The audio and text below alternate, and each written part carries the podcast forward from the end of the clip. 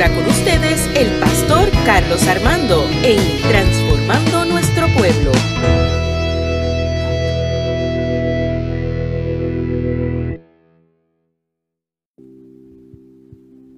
Libro de Juan, capítulo 21.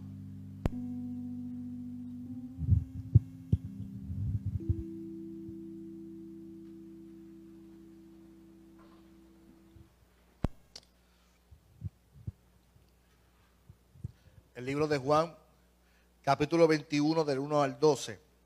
Cuando tenga, dígame. Poco tiempo después, Jesús se apareció a los discípulos a la orilla del lago de Tiberias. Esto fue lo que sucedió. Estaban juntos Simón Pedro, Tomás el gemelo, Natanael, que era del pueblo de Cana, de Galilea, Santiago y Juan, hijos de Zebedeo, y otros dos discípulos de Jesús. Pedro les dijo, voy a pescar. Nosotros vamos contigo, dijeron ellos. Todos subieron a una barca y se fueron a pescar, pero esa noche no pudieron pescar nada. En la madrugada Jesús estaba de pie a la orilla del lago, pero los discípulos no sabían que era Él. Jesús les preguntó, amigos, ¿pescaron algo? No respondieron ellos. Jesús les dijo, echen la red por el lado derecho de la barca y pescarán algo. Los discípulos obedecieron y después no podían sacar la red del agua, pues eran muchos los pescados. Entonces el discípulo favorito de Jesús le dijo a, Pedro, ese era el Señor Jesús. Cuando Simón Pedro oyó que se trataba del Señor, se puso la ropa que se había quitado para trabajar y se tiró al agua. Los otros discípulos llegaron a la orilla de la barca arrastrando la rellena de pescados, pues estaban como a 100 metros de la orilla. Cuando llegaron a tierra firme, vieron una fogata con un pescado encima y pan. Jesús les dijo, traigan algunos de los pescados que acababan de sacar. Simón Pedro subió a la barca y arrastró la red hasta la playa. Estaba repleta, pues tenía sin, sin, 153 pescados grandes. A pesar de tantos pescados, la red no se rompió. Jesús les dijo, vengan a desayunar. Ninguno de los discípulos se atrevía a preguntarle quién era. Bien sabían que era el Señor Jesús. Señor, en esta mañana, yo te pido que tú hables a nuestro corazón en esta hora. Tu invitación a seguirte ahí donde tú estás, Señor y que podamos aceptar la compasión y que esta palabra transforme nuestra vida en esta hora. Se está hablando en nuestro corazón. En el nombre de Jesús, solo a ti, Señor. Amén. Amén. Amén. Todo este capítulo eh, es particular de Juan. Hay un consejo prácticamente unánime de que el capítulo 21 es el epílogo del Evangelio y el epílogo es el cierre de, un libro. Así que estamos, hay gente que adjudica que este libro fue añadido después porque el, en el capítulo 20 de Juan, Juan está cerrando el, Evangelio. Sin embargo, aquí el 21 narra una última historia que para mí es muy importante. Esta historia, esta historia para mí ha marcado gran parte de mi ministerio porque recuerdo una vez en una iglesia predicando sobre este texto bíblico, eh, ocurrió un milagro que yo nunca voy a poder olvidar. Y no es que yo me esté adjudicando el milagro, sino que, que ese día ocurrió un milagro. Dios hizo un milagro en esa, iglesia. Y recuerdo que mientras yo preparaba el mensaje de echar la red hacia la derecha, eh, Dios me mostraba de un matrimonio que no podía tener hijos eh, por hace 10 años atrás. Y recuerdo que mientras yo predicaba ese mensaje de tirar la red a la derecha, y de seguir al Señor. Eso fue aproximadamente en el 2005. Eh, recuerdo que Dios eh, inquietaba mi corazón a que dijera ese tipo de profecía o ese tipo de mensaje. Y recuerdo que yo entre la luz con Dios, yo decía, es que no me atrevo, Señor, yo no quiero eh, promover o provocar emociones en las personas. Hasta que al fin y al cabo terminé obedeciendo cuando uno sabe que Dios está en el proceso. Y así dije, Señor, puso en mi corazón un mensaje para alguien aquí, para un matrimonio. Y recuerdo que lo dije así sin miedo. Aquí hay una pareja que lleva 10 años intentando tener hijos y por ahí seguí. Y, seguí el mensaje. Y cuando termino el mensaje, que hago el llamado, recuerdo eh, que pasa una pareja, una pareja joven. Y yo les digo, son ustedes. Y llorando me dice, somos nosotros, pastor. Y recuerdo que en ese momento eh, fue la iglesia de Quebrada Seca en Ceiba. Yo pongo mi mano sobre la esposa, sobre la dama. Y le digo a la dama, y oro al Señor, Señor, que ella reciba esta hora, reciba sanidad, pero que reciba fertilidad en el nombre del Señor. Oiga, el poder de una palabra. Ella en el momento comenzó a gritar del dolor. Y ese gritar y el llanto provocó en mí hasta susto. Y yo dije mi mente, ahora también está endemoniada, ya tengo que reprender el demonio mía ahora. Y Dios puso en mi corazón, Carlos, le estoy dando ovarios y matriz nueva.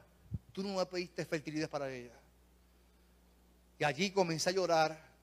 Allí yo los envié dije, váyanse de Jonimón, además váyanse ahora mismo del culto. Dos meses más tarde pasan por, la iglesia en la cual yo pastoreaba en aquel momento. Y mi secretaria, que era una persona mayor de edad, eh, estábamos allí en la oficina llegando y llega esa pareja, lo más contenta. Y recuerdo que yo decía, bueno, si Dios prometió algo, es que lo van a testificar. Exactamente, llegaron a decirme, pastor, venimos a decirle una noticia. Y qué bueno que su secretaria que está aquí es ella, porque ella va a la misma ginecóloga que yo voy. Y ese día ella estaba conmigo. El día que me hicieron el sonograma. Sí estaba embarazada. Pero mientras estaba embarazada, le están haciendo el sonograma y le dice, mira, tu ovario derecho está bien y tu ovario izquierdo está bien. Y ella dice, pero es que no puede ser. Porque a mí me quitaron el ovario izquierdo hace muchos años. Y la señora dice, pues mire joven, aquí está su ovario izquierdo y está muy saludable. Y ella comenzó a llorar. Y cuando le hacen eso sobre la matriz, el problema de ella era que a pesar de que no tenía un ovario, pero su matriz estaba torcida. Su matriz estaba enferma. Por lo tanto, ella tuvo una hija, pero después de esa hija tuvo 10 años intentando, no podía porque la matriz estaba torcida. Y allí la, la enfermera dice, y tu matriz está sana, está saludable, está todo lo más bien. Y ella llegó allí a testificar que sí iba a tener un bebé, que Dios hizo un milagro, que le dio, y me testifica a mí, porque yo no dije allí, es que Dios le está dando varios de matriz nueva, eso me lo dijo Dios en mi corazón. Y allí fue Dios a confirmarme que le dio ovarios, le dio matriz nueva, y yo soy el padrino del bebé que se llama Elaya. No tan solo se enfibraron con un hijo, tienen dos más después. Y recuerdo el texto porque es el texto del calendario litúrgico y recuerdo, a mí nunca, son textos que marcan la vida de uno cuando Dios hace milagros, hermano. Y a mí no me cabe duda de que Dios desea también hacer un milagro en tu vida hoy. ¿Cuántos lo creen conmigo en esta mañana? Yo estoy convencido de que Dios desea hacer un milagro. Por lo tanto, este, este texto es importante para mi vida. Quiero compartirlo con ustedes. Este texto es post-resurrección. Ya Jesucristo, Jesucristo había resucitado había tenido un encuentro con varios de sus discípulos. Así que, eh, y en este texto hay una enseñanza poderosa, dos enseñanzas que quiero contarla con ustedes. La primera enseñanza en el relato es que Pedro estaba con sus dos otros discípulos, estaba allí, y Pedro decide irse a pescar. Pedro estaba allí con sus discípulos y llega Jesús con dos más. Así que aproximadamente había nueve discípulos allí. Y Pedro dice, me voy a pescar. Usted sabe que luego que Pedro caminaba con Jesús, que Jesús muere, resucita, Pedro decide volver nuevamente a la pesca. Usted sabía que Pedro se había dejado la pesca para seguir al maestro, pero cuando él muere, Pedro no encuentra qué hacer y decide irse nuevamente a la pesca. Y en ese momento Jesús estaba con dos discípulos, pero estaba Pedro, estaba Juan, estaban otros más que estaban con ellos y decide entonces irse a pescar con Pedro. Dice el texto, la historia, que mientras ellos pescaban, intentaban pescar y, tiraban la red, y ya de madrugada deciden regresar a la orilla. Juan afirma que mientras iban de camino a la orilla de madrugada, cansados y agotados, porque intentaron, intentaron pescar, no pescaron nada, encuentran a esta figura que era Jesús, pero que eh, Juan relata y afirma que no reconocieron que era Jesús. La gente puede decir que eh, Jesucristo está glorificado. No, es que había neblina. Ellos vienen ya de mañana y posiblemente no reconocieron a Jesús. Y cuando llegan allí, Jesús les pregunta, amigos míos, ¿pescaron algo? La pregunta está de más porque está viendo que no hay nada en la barca. Pero la pregunta viene con un mensaje poderoso hacia los discípulos, una enseñanza, porque Jesús les pregunta, ¿pescaron algo? No, no pescamos nada, estamos cansados. ¿No ves que estamos aquí con la barca y lo que hay son nueve bambalanes aquí? Que me siguieron aquí, intentamos pescar y pescar y pescar y no logramos nada. Y dice Jesús, ¿saben una cosa? ¿Por qué no intentan tirar la red a mano derecha? Y Acto seguido dice que ellos obedecieron y se fueron y tiraron la red a mano derecha. Y para mí importante el la primera enseñanza del texto, que es la obediencia. De conmigo obediencia. Si uno quiere ver un milagro, si usted y yo queremos ver un milagro en nuestras vidas, lo primero que tenemos que hacer es obedecer el mandato, el reto, porque aquí hay un reto. Ante el reto tenemos que saber discernir y obedecer el llamado. Obedecer significa negarme a mí mismo y obedecer lo que Él me está pidiendo que yo haga. Estamos hablando de que Jesús no sabía nada de pesca. Estamos hablando que Jesús era maestro y carpintero y le estaba diciendo lo que tenían que hacer a gente que vivía de la pesca. Posiblemente Pedro, si llega a ser boricua de verdad, como decimos relajando nosotros, Pedro posiblemente dirá, pero ¿qué sabe este de pesca? Me está mandando a mí cansado. Yo que vengo cansado de intentar. Ahora este me viene a decir que tire la red para la derecha, como si eso fuera algo mágico. Es cuando Dios te llama, nosotros nos cuestionamos a veces. En vez de, seguir al Señor y obedecerlo de cantazo, empezamos a cuestionarle, pero, pero ¿cómo Dios, Dios me va a llamar a mí si yo, y empezamos a buscar nuestra, nuestra nuestros complejos, empezamos a buscar nuestras, ¿verdad? Eh, nuestras cualidades. En vez de buscar las cualidades, buscamos nuestros defectos. Y entonces vemos que, Jesús ve en ellos y ellos obedecen al llamado de Dios. Obedecen ir y echar la red a, la derecha. La respuesta de ellos fue, los discípulos obedecieron y después no podían sacar la red del agua, pues eran muchos pescados. Miren interesante lo que la obediencia. Y aquí hay una respuesta de los discípulos que es importante entenderla y analizarla. El hecho de que lo obedecieran. Lo primero es el hecho de recibir una directriz de una persona que no conoce de pesca. Cuando alguien te dice, hazte esto de esta manera, a veces nosotros nos cuestionamos por orgullo, porque ¿cuántos, ¿cuántos saben que somos orgullosos? Todos tenemos algo de orgullo. Y que alguien nos venga a decir algo que posiblemente yo conozca de la materia, nos crea una resistencia a lo que Dios deshace en nuestras vidas. Nos crea resistencia. Así que a veces para nosotros es difícil recibir directrices de alguien que no reconocemos. Porque a todas estas ellos no reconocen que es Jesús el que está ahí.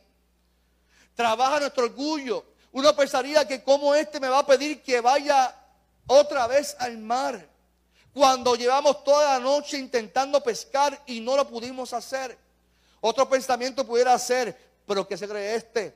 Yo soy el que sabe de pesca, él no sabe nada y ahora me, está dando una orden que vaya. Así que la petición de Jesús no fue un issue para ellos. Para nosotros pudiera ser un issue. Pero para los discípulos no fue un issue porque ellos obedecieron en el momento. ¿Qué ocurre con la obediencia? ¿Cuál fue el resultado de la obediencia? Dice el texto que ellos obedecieron y no podían sacar la red del agua, pues eran muchos los pescados. Yo quiero que usted entienda algo, iglesia. La obediencia a Dios traerá consecuencias siempre a tu favor. ¿Cuántos lo creen conmigo? Escuche bien lo que le voy a decir. La obediencia a Dios, aunque nos cueste trabajo, siempre va a traer consecuencias favorables a nuestro favor. no a nuestro beneficio. A mi beneficio es una cosa, a mi favor es otra cosa. A beneficio es para que yo me lucre me beneficie de lo que Dios va a hacer. A mi favor es que yo soy bendecido por lo que Dios va a hacer. Eso es otra cosa. Yo no creo que siempre es a nuestro beneficio. Los dones y la bendición de Dios en nuestra vida siempre es a beneficio del pueblo. ¿Cuánto dicen amén por eso? ¿Qué sucede? Pero no todo el mundo es obediente. No todo el mundo obedece al Señor y la desobediencia trae consecuencias a nuestras vidas. Pero la obediencia trae bendición. Y les voy a contar una historia brevemente. Todos conocen la historia de José, el de la Biblia, del Antiguo Testamento. José tuvo una visión inicial desde niño, desde muy joven. La visión que Dios le reveló es que la gente se iba a inclinar ante él. No simbolismo de, que él iba a ser un Dios, sino que él iba a estar, que Dios lo iba a procesar a lugares que, que la gente tenía que recibir el mandato de él. Sus hermanos mayores se enojaron por la visión que José tuvo, pero que no es culpa de José, es culpa de quién? De Dios, porque Dios fue quien se la entregó. Y fíjese que José cuenta la historia a sus hermanos y sus hermanos, por su celo, comenzaron a actuar de forma negativa en contra de su hermano. ¿Qué hicieron? Lo primero es que lo meten donde? En una cisterna. Cavan una cisterna y lo meten dentro de la cisterna a su hermano. Así que posiblemente cuando tú tienes una visión de parte de Dios, no todo el mundo te va a abrazar y te va a decir, esa visión yo la voy a respaldar. Posiblemente el que, a quien tú se la digas y se la cuente es que el que te va a poner los celos y el que te va a hundir en la cisterna. ¿Qué sucede? Eso no fue todo. Sus hermanos luego lo vendieron a unos egipcios. Y estos egipcios se lo llevan como un prostituto porque se lo vendieron. Y se lo llevaron a dónde? A donde Potifar y allí estaba como un esclavo. Así que José de pasar a ser un, hombre soñador, pasa a ser un esclavo de una gente que él ni conocía, de un pueblo, en un sector que él ni sabía de qué era. Pero allí estaba él como un hombre de Dios que simplemente tuvo un sueño. Luego de, que fue vendido, allí la mujer de Potifar, del rey, del faraón, del que mandaba, comenzó a hacer un belly dancing y comenzó a provocarlo. Y empezó, y tú sabes que los hombres empezó, pero José era fiel a quién? Al Señor. Y dice el texto que ella comenzó a desnudarlo. Y él dice que huyó de las manos de esta mujer, de la mujer de Potifar. Y esta mujer, cuando José la dejó eh, vestida y qué, y alborotada, dice que fue a su marido a decirle lo que ella había hecho, pero que era él que se la hizo. Así que esta mujer le metió un embuste a su esposo para culpar a él de que él era el que estaba seduciéndola a ella. A causa de eso, José fue ¿dónde? A la cárcel. Fíjense lo que cuesta ser obediente al Señor. Le cuento esta historia porque la gente dice, no, si tú obedeces, todo te va a ir bien. Si tú obedeces, tú vas a ser próspero. Si tú obedeces a Dios, las puertas se te van a abrir. Y yo quiero decirte algo, yo estoy convencido de que Dios te va a bendecir. Pero el proceso para que tu vida sea bendecida, no lo puedes evitar. El proceso para que tú madures y puedas valorar lo que Dios te va a entregar en tus manos, tienes que vivirlo y tienes que aceptarlo. Y luego en la cárcel, donde posiblemente Él dijo, aquí yo me voy a podrir. Yo no tengo ni familia que venga aquí a reclamarme a pagar una fianza. Y allí Dios envió tres personas que tuvieron tres visiones distintas. Uno un paradero, ni me acuerdo cuáles eran los otros. Yo sé que Dios le, comenzó a, revelar a José los sueños de esta gente que estaba en la cárcel. Viceversa al sueño que tenía Potifar en, la cárcel, eh, eh, en, su reino, donde Dios le mostraba grandes cosas, pero no había quien se las revelara o la interpretara. Y allí dijeron, mira, allí en la cárcel hay un hombre de Dios que interpreta sueños. Y allí fueron a buscar a José. Y José fue donde Potifar. Y allí él le dijo a Potifar lo que iba a ocurrir en tantos años. La vaca corta significa esto. La vaca flaca significa esto. Y es que Dios nos va a dar un momento de, de abundancia, pero también un tiempo de qué? De escasez. Potifar quedó maravillado con ese hombre. Él se enamoró de José. Y dijo, este hombre es de Dios, este hombre tiene algo distinto a todos los demás. Este hombre va a ser el segundo al mando después de mí. ¿Qué pasó ahí? lo que Dios le reveló a José desde un principio, lo cumplió luego de unos procesos dolorosos en su vida.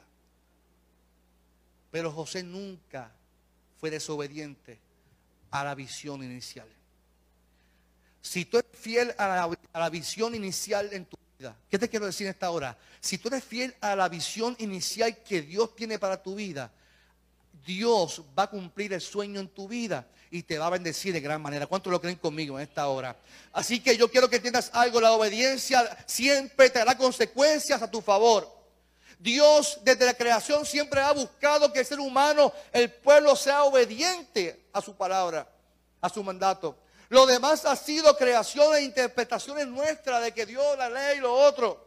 La obediencia es el producto de la convicción, de la fe de creer que aunque no veamos, Dios está a nuestro favor. ¿Cuántos lo creen? Lo decíamos ahorita mientras cantamos. Aunque no pueda ver, estás obrando. Estás obrando lo que no podamos ver. Dios está haciendo algo aunque no podamos ver.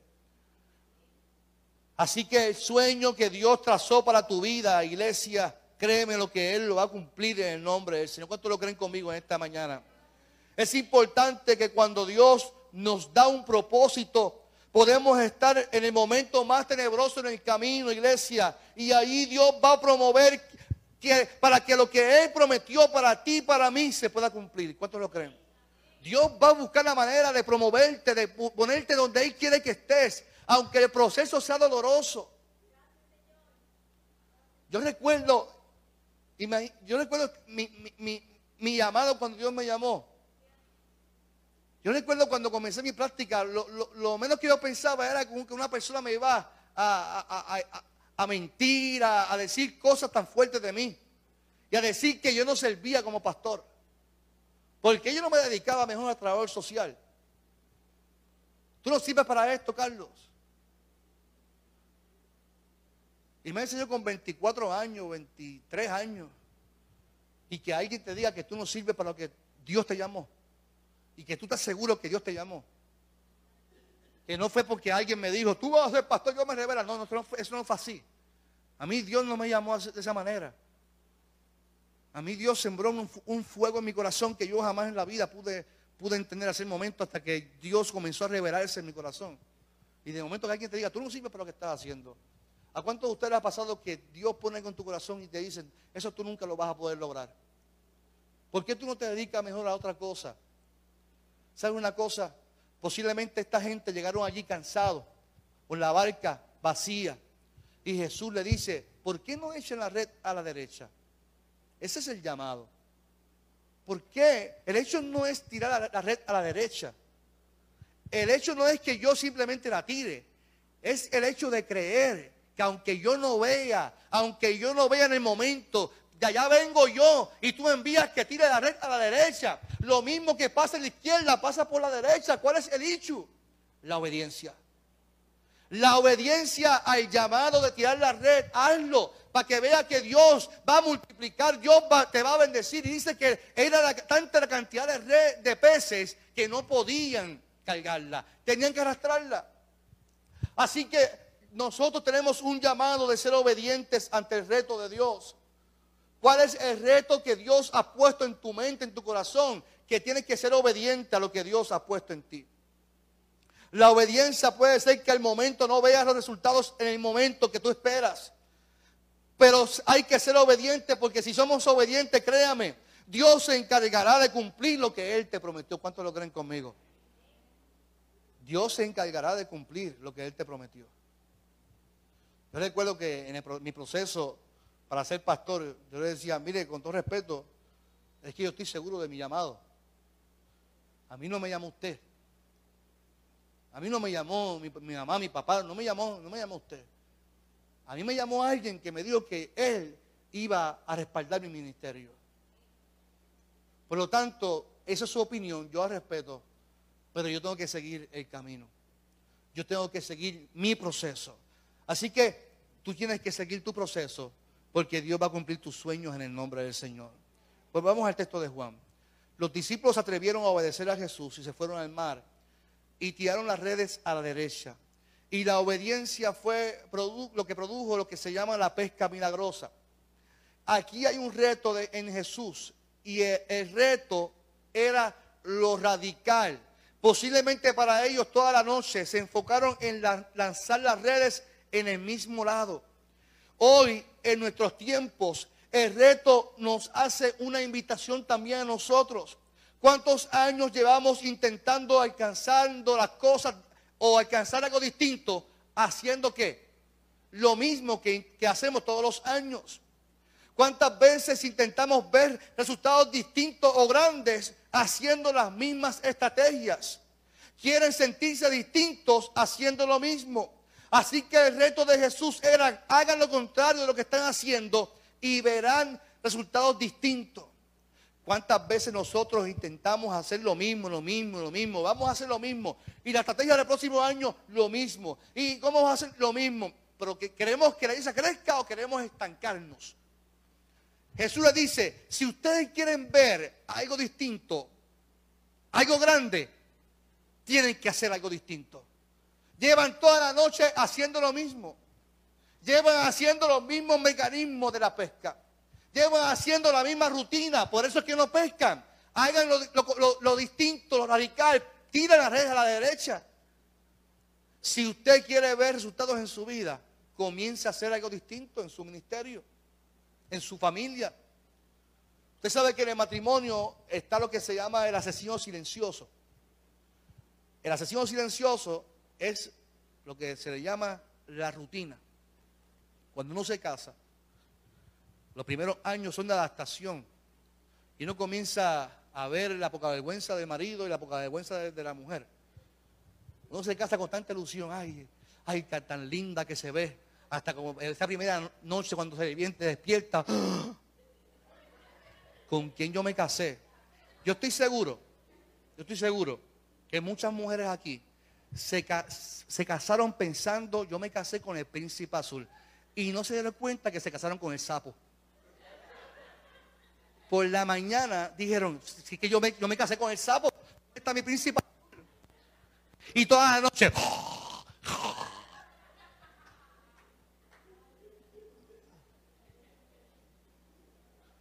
yo tengo que confesar que mi esposa, mi esposa, mi esposa botó la bola. Nos casamos, disfrutamos toda la fiesta. Yo me comí hasta el último frosty.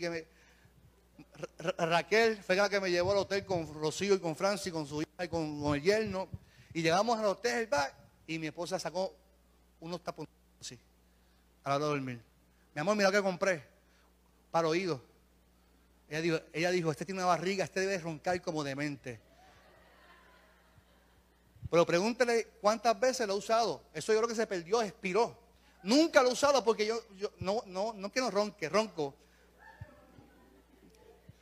Pero no soy el sapo, hermano. Sigo siendo su príncipe azul. Aunque a veces me convierto en sapo y toro, eso. Aunque a veces me dice, víate boca abajo, y yo "Ah, está bien.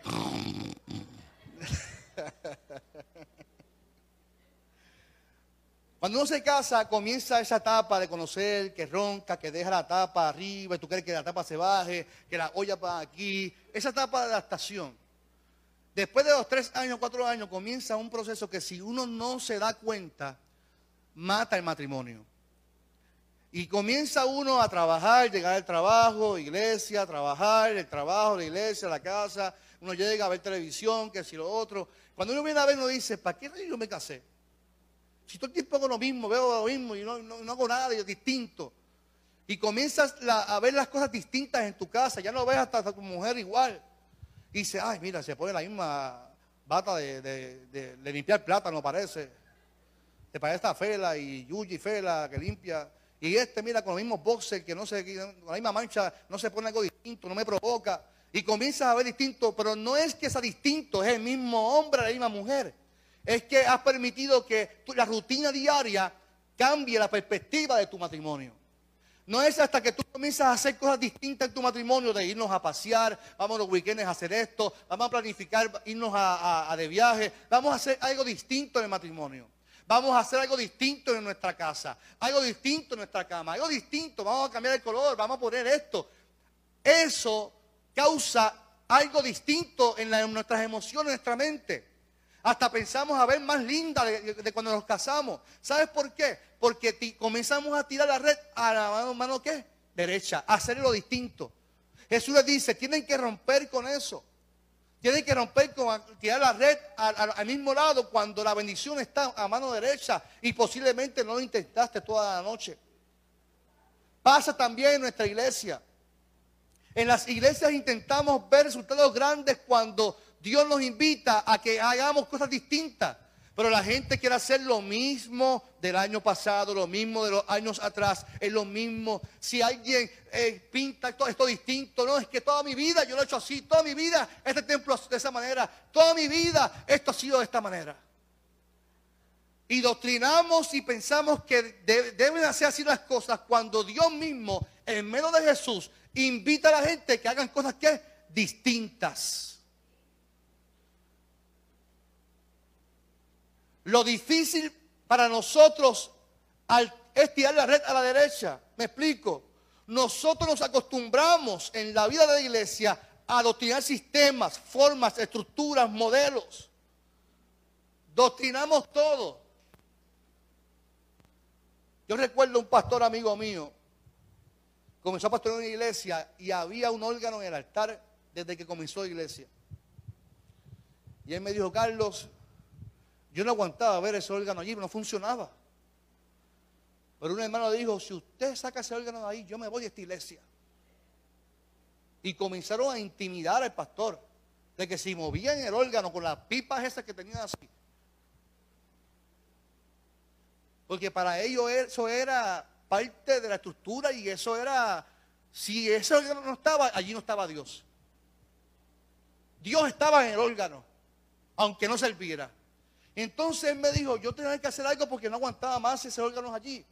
Y además eh, eh, el altar estaba muy oscuro, era muy feo con ese órgano allí. Entonces al quitarlo, mucha gente se resistieron y se molestaron porque toda una vida, 110 años, un órgano en el altar. Y la gente se olvida de que para que haya resultados distintos tenemos que hacer cosas que distintas. Y tenemos que remodelar, tenemos que cambiar, tenemos que transformar y evolucionar porque Jesús nos invita a que lancemos las redes a la derecha para que haya resultados grandes en nuestras vidas. ¿Cuánto lo dicen amén en esta hora?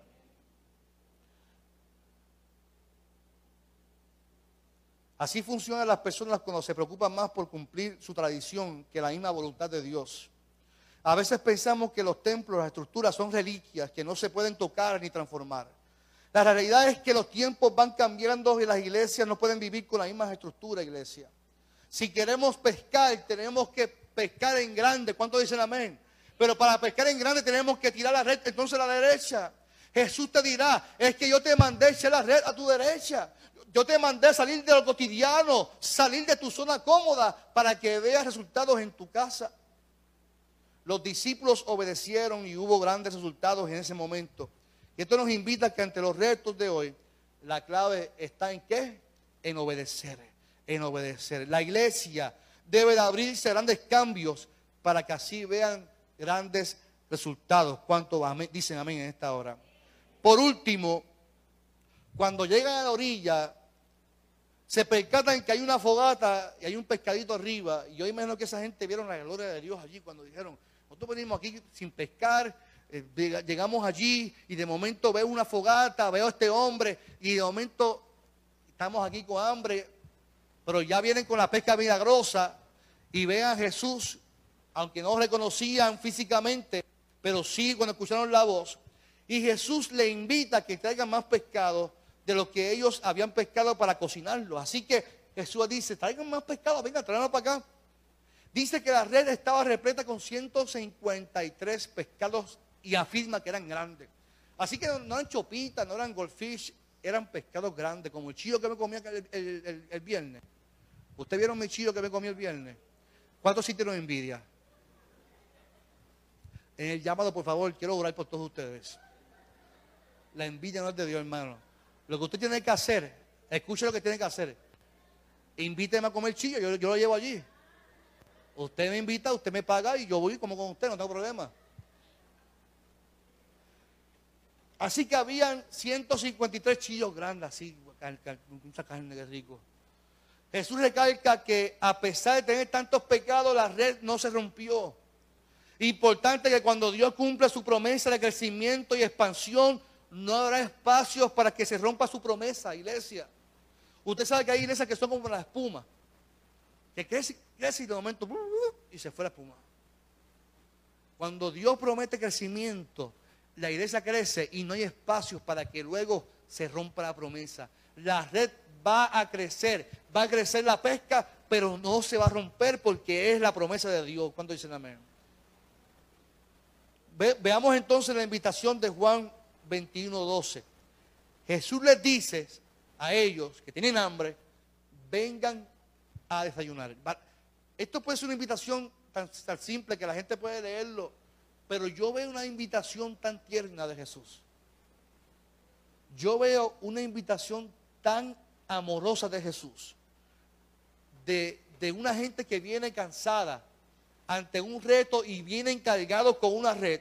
Ahora Jesús les tiene preparado un banquete para ellos. Y la invitación es vengan a desayunar.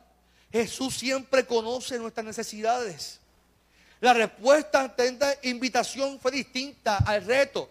No se atrevían a ir a donde Jesús porque aún todavía no, no conocían que era Jesús. Solamente Juan identificó, esa es la voz del Maestro, esa es la voz del Señor. Así que la invitación es distinta. Pero dice el texto que Jesús se acercó, tomó el pan y se lo dio a ellos y también les dio el pescado. Esa era, dice el texto, la tercera vez que Jesús aparecía a sus discípulos después de haber resucitado.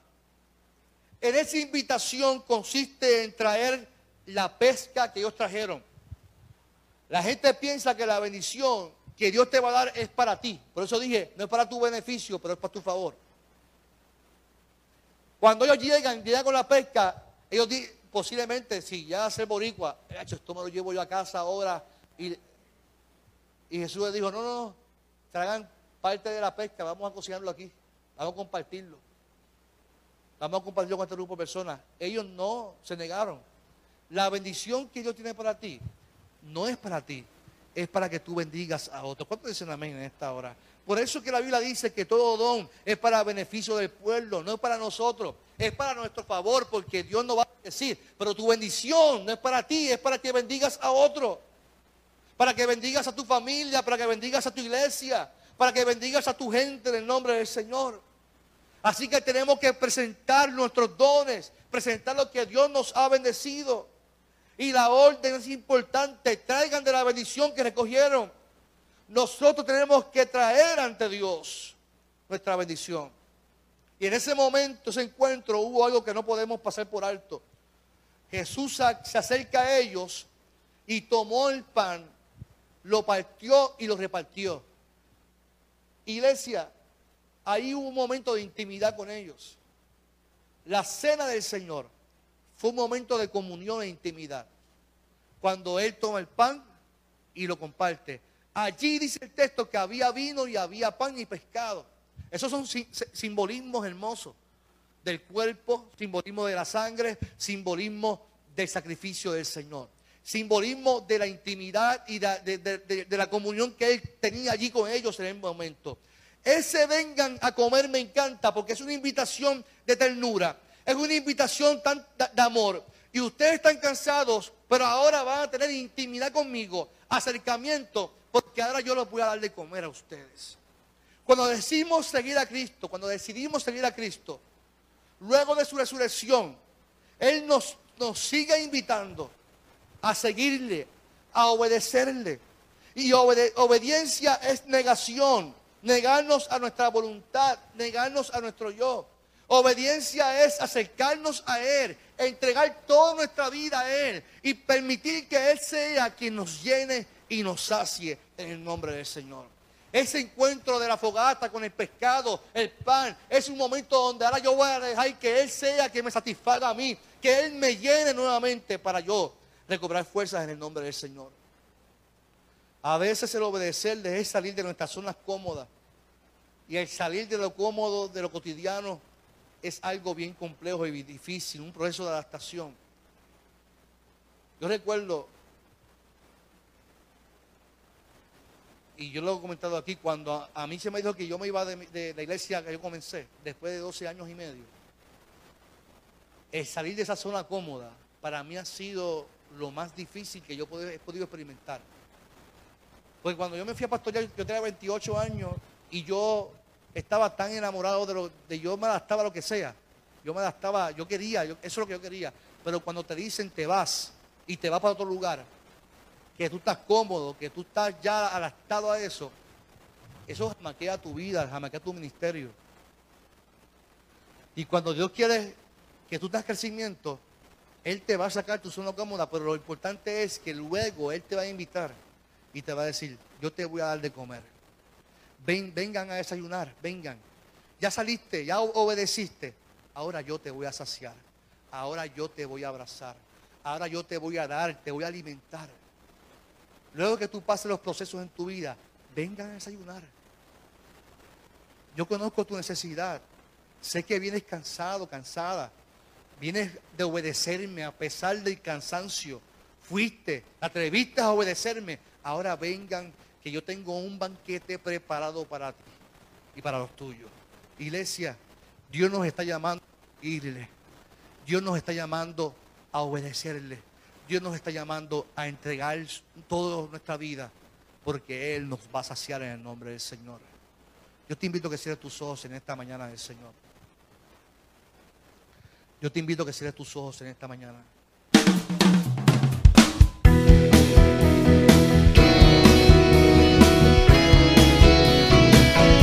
Esto fue Transformando Nuestro Pueblo con el pastor Carlos Armando.